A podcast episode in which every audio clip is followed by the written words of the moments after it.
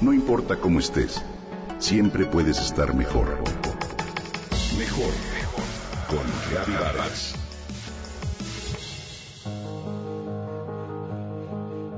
Pocos acontecimientos tan asombrosos como la llegada de las mariposas monarca a nuestro país, sin embargo, piden a gritos nuestro apoyo.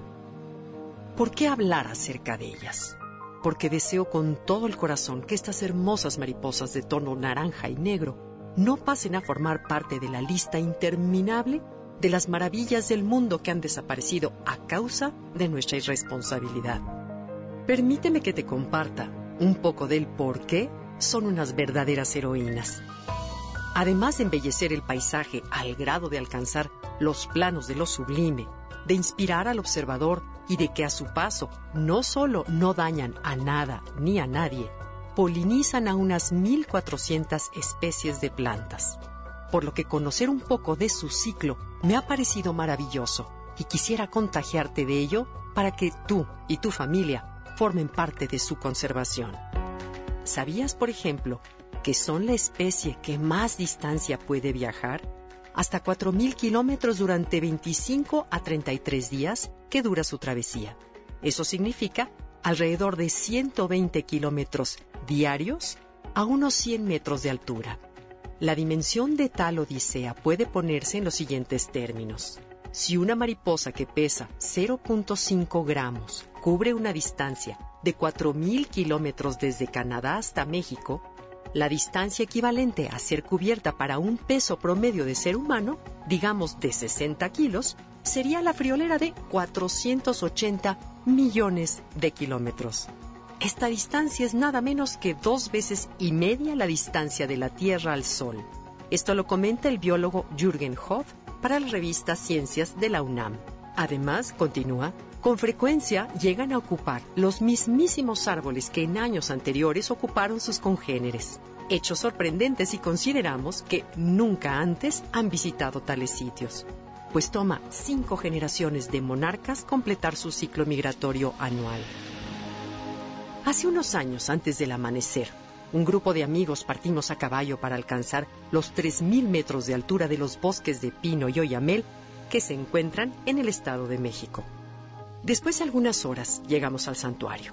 En silencio desmontamos para continuar a pie el resto del camino. Queríamos estar presentes en el momento en que el sol tocara cada árbol para despertar a las miles de mariposas monarca que descansaban unas sobre otras para protegerse del frío. Ahí, en ese lugar, me di cuenta de que decir santuario no solo es una palabra. Presenciar ese espectáculo fue sentir el privilegio de estar en un lugar sagrado de la naturaleza. Ver el lento aleteo de una, otra y luego otra mariposa o hija del sol, como la llaman los mazaguas, hasta que todas se convirtieron en una nube viva y naranja. Fue una escena prodigiosa. Como menciona Hoth, las mariposas monarca que llegan a México tienen el récord de longevidad, unos 8 o 10 meses de vida, y se alimentan del néctar de las flores, en especial asclepias o algodoncillos a lo largo de todo su camino. La que llega a nuestro país en estas fechas es la quinta generación a la que se le conoce como generación migratoria o generación Matusalén. Las cuatro anteriores, que nacieron en Canadá o el norte de Estados Unidos, solo pueden vivir de cuatro a cinco semanas y nunca viajan. Las que nacen durante septiembre y octubre, la generación migratoria, la quinta, es la que migra a México y logra sobrevivir unos ocho meses, para después emprender el vuelo de regreso al norte. Si queremos que nuestros hijos y nietos vuelvan a tener ese gran espectáculo que es el arribo de millones de mariposas monarca a nuestro país, exijamos a las empresas, como por ejemplo Bayer Monsanto, el respeto de las plantas y las flores silvestres en su ruta de migración. Y a nuestro gobierno, la salvaguarda de los bosques y nosotros como turistas cooperemos a cuidar el santuario. Apóyanos, infórmate en la página www.rutamonarca.com.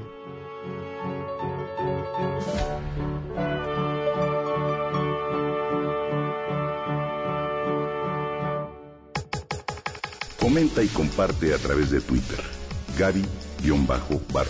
Gaby-Vargas. No importa cómo estés, siempre puedes estar mejor.